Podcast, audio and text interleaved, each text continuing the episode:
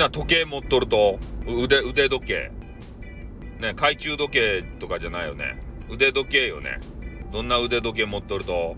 あの、あ、アップルのスマートウォッチとかじゃないでしょうね。もしかして。つけてるのは。ね、俺の時計知りたいやろ。俺の時計ね、もう20年ぐらい前に買った、ね、G-SHOCK。ね、G-SHOCK。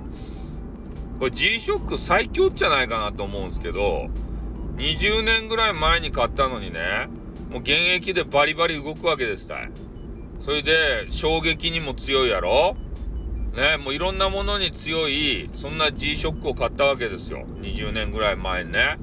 それで、あの、ソーラーパワーやけんね、電池の交換がいらんわけですたい。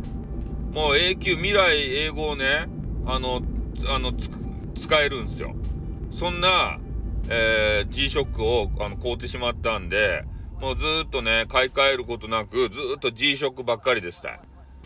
ね、ちょっと、ね、バンドのあたりがこうゆるゆるになってきたんでね、そのところを補修したりとか、で、そういうことをちょっとするぐらいで、本当にね、この使い勝手がいい、まあ、G-SHOCK っていうやつなんですけど、ね、で、これが防水とかにもなっとるけんね、あの、温泉センターとか行くじゃないですか。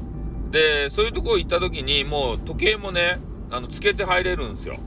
で、スマートウォッチとかやったらね、時計つけて入ったら壊れるんじゃないかなと思うんですけど、あれも防水なんですかね。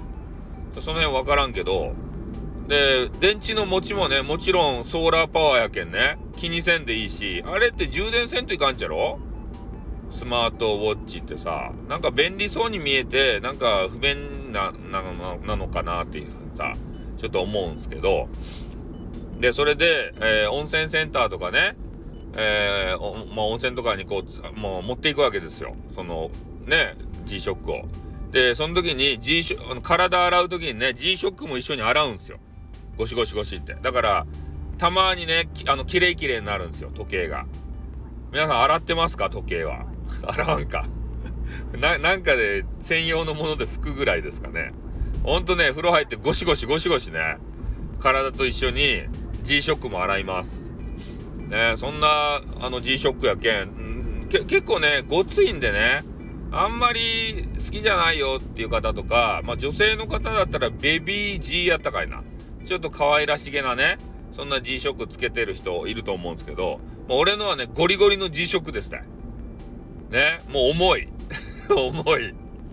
ね、重量が結構ある。ね、ああ、これぞ G-SHOCK だみたいな G-SHOCK。まあでも、もう発売中止になってるんでね、二度と買えない、そんな G-SHOCK。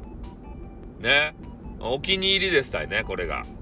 うん。で、まあ皆さんには見せませんけれどもね。見せないけれども、20年ぐらい前に買った G-SHOCK が、えー、現役稼働でね、まあ、これからも使い続けていくぞと。ね、風呂でも洗えるぞと。どこでもつけていけるぞという話をちょっとさせていただきました。ということで皆さんはどんなね、時計使ってるんでしょうか？ということで終わります。あーってーにょ